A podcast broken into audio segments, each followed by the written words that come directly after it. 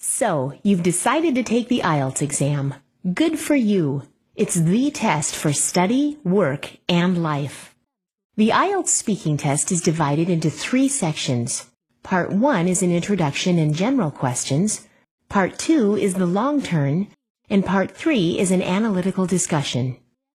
Here we look at the criteria of grammatical range and accuracy. Look for the other three criteria in other videos. This criteria focuses on the range and accuracy of the test taker's grammar while speaking. Look for our accompanying downloads for examples of the range of grammatical structure. The range of grammar includes using a variety of complex structures. These are sentences with multiple bits of information. Contrast that to separate simple sentences with a single piece of information.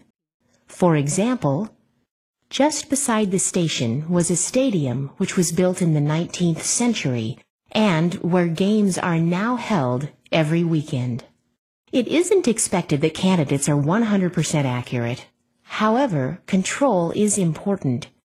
The Band 7 definition for grammatical range and accuracy says frequently produces error-free sentences, though some grammatical mistakes persist. It's not just the number of grammatical mistakes, but also how seriously these mistakes block communication. To improve your grammar, take these steps.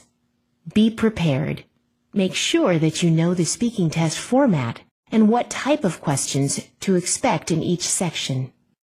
Many tasks in Part 2 of the IELTS speaking test relate to the past, so you most likely use past tenses ensure you know the past tenses of common verbs. Some questions in Part 3 ask you to speculate about the future, so use the right tenses in the answers to reflect this. Look out for the British Council's Johnny Grammar apps and videos that can help explain the commonly used tenses for you. Practice. Particularly think about the tenses you use. Ensure these relate to the questions. If the question asked is, what did you do at work today? The main word here is did, which is in the past tense, so your answer should be in the past tense too. For example, today I wrote a business brief.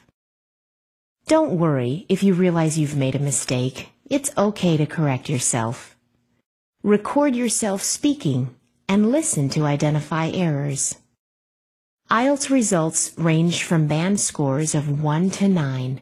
However, there are not specific questions for different band scores, and there can't be as the score isn't assigned until the end of the speaking test. Also, remember there are no quotas for IELTS band scores. Each individual is scored on their own merits. For more information, please see the other speaking test videos, Fluency and Coherence, Lexical Resource and Accuracy, and pronunciation.